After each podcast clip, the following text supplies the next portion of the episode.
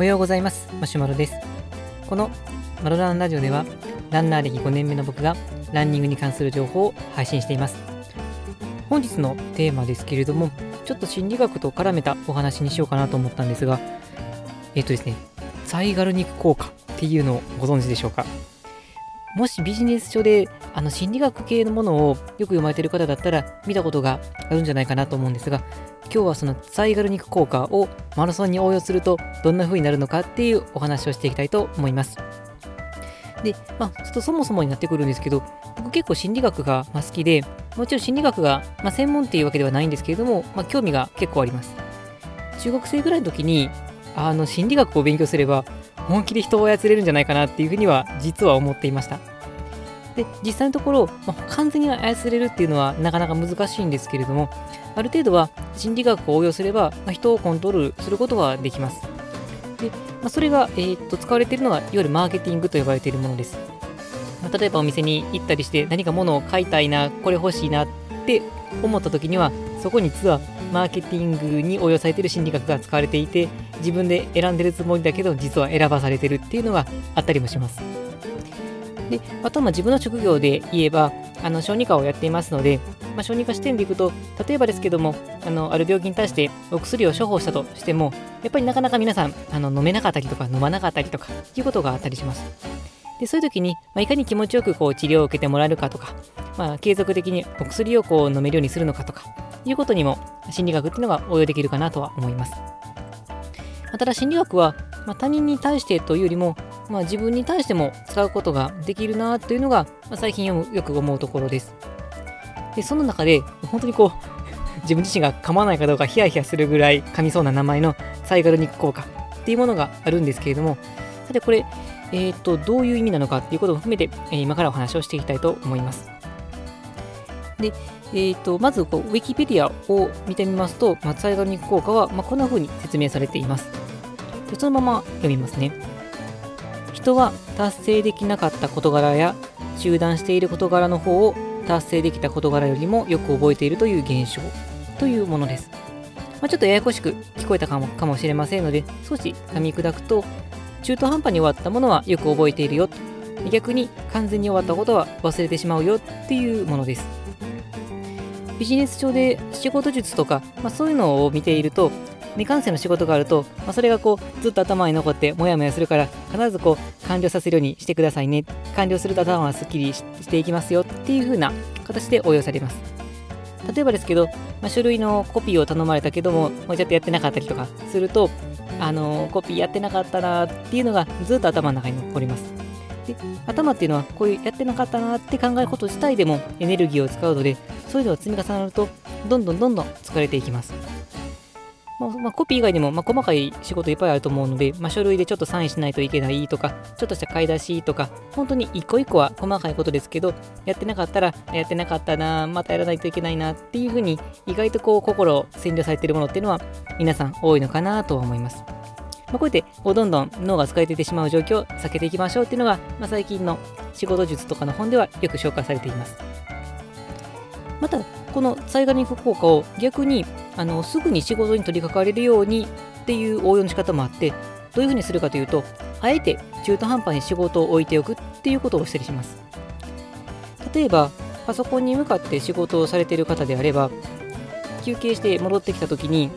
あの仕事そのまま取りかかればいいんですけれど、思わずこうスマホを取ってしまって、ツイッターを開いてしまって、ちょっとそのままツイッター行っちゃったとかいう人もあるかもしれませんし、パソコンを立ち上げたのはいいんですけれども、その時にたまたま見えた広告が気になって、そのままクリックしてしまって、そのままいろんなこう、例えばランニングシューズを探してしまったりとか、YouTube 見てしまったりとか、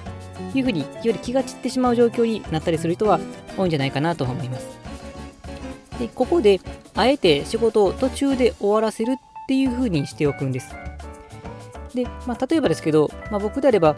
英語の論文を読んだりすることがあるんですけれども、まあ、読んでいて、まあ、キリのいいところが、まあ、あるはあるんですけども、そのキリのいいところじゃなくて、あの仕事の、まあ、論文を読む時間を決めていたとすると、中途半端なところでも、その時間が来たらスパッとやめてしまうというふうにします。で、そうすると、結構中途半端なところで切れると、え、先どうなってんのかな、いや、どういうところなのかな、どういう感じなのかな？っていうのが気になってしまいます。そうするとこれは頭に残るんですけれども、これが休憩した後戻ってくると、やっぱり気になっているので、そこからパッと見始めることができるんです。これが頭に残っているがゆえに、まあ、次の行動を自分の自身の中で決めていて、そのまますぐに行動にすることができるというものです。まあ、これが災害肉効果の、まあ仕事を継続的に集中力を切らさず続けていく方法の応用になります。まあ、これももちろん完璧ではないので、もう負けてしまって、ちょっとこう、スマホを手に取ってしまったりということもあるんですけれども、まあ、それは、まあ それとして、あのー、実際はやってみると、比較的成功率は高いのかなとは思います。というのがサイガル肉効果なんですけれども、えここでやっとマラソンとの関連です。ちょっと前置きが長くなってすいませんでした。で、まあ、どういうふうに応用するかなんですけれども、僕がこう応用できるかなと思うのは、目標を立てるときです。で目標を達成できそうな、手が届きそうなものの、でもちょっとこう、なかなか届かないなっていうようなレベルに設定するっていうのが結構多いかなと思うんですけれども、まあ、そうすると、まあ、その目標っていうのが、まあ、ずっと頭に残ります。で、例えばですけど、僕だと、まあ、10キロを40分で走るっていう目標を、まあ、密かに立ててるんですけど、これ、実は僕の中でなかなか難しくて、まあ、あの今のところ、あのー、10キロ43分ぐらいがせいぜいなんですけども、でそうすると、なかなか達成できてなかった、まあ、災害に効果でいくと、ずっと頭の中に残っているっていう、そういう状況ができます。でそうすると、自分の頭の中でどんどんどんどん、その情報が頭に残ってますので、さらにもっと走ろう、もっと走ろうというふうな、そういう状況になります。まあ、ただ一方で、全く達成できないような、そういう目標だけだとしんどくなってしまいます。極端ですけど、あのフルマラソンを2時間で走るっていう目標を立てたら、これおそらく達成できなくて、達成したら本当に世界記録になってしまうので、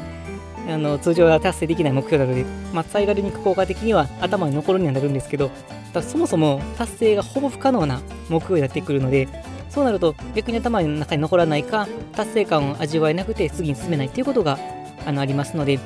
あのもう一つは比較的達成がしやすいような、そういう目標をします。で、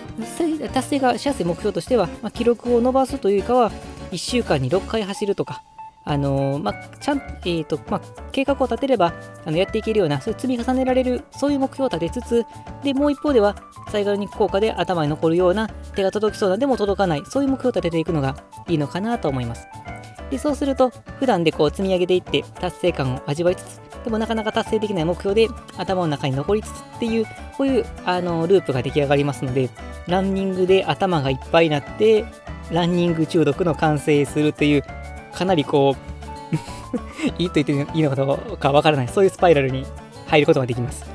うんと、これ、いいかどうかは言っててちょっと 悩んできたんですけど、まあ、ただ、あの、ランニングした人からすると、まあ、そのループっていうのはかなりいい循環になるんじゃないかなと思います。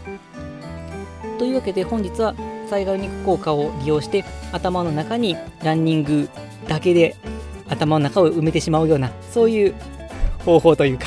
そういう応用の仕方についてお話しさせていただきました。はい、えー、このマロランラジオではこのようなランニングに多分役立つだろうそういう情報を日々配信しています。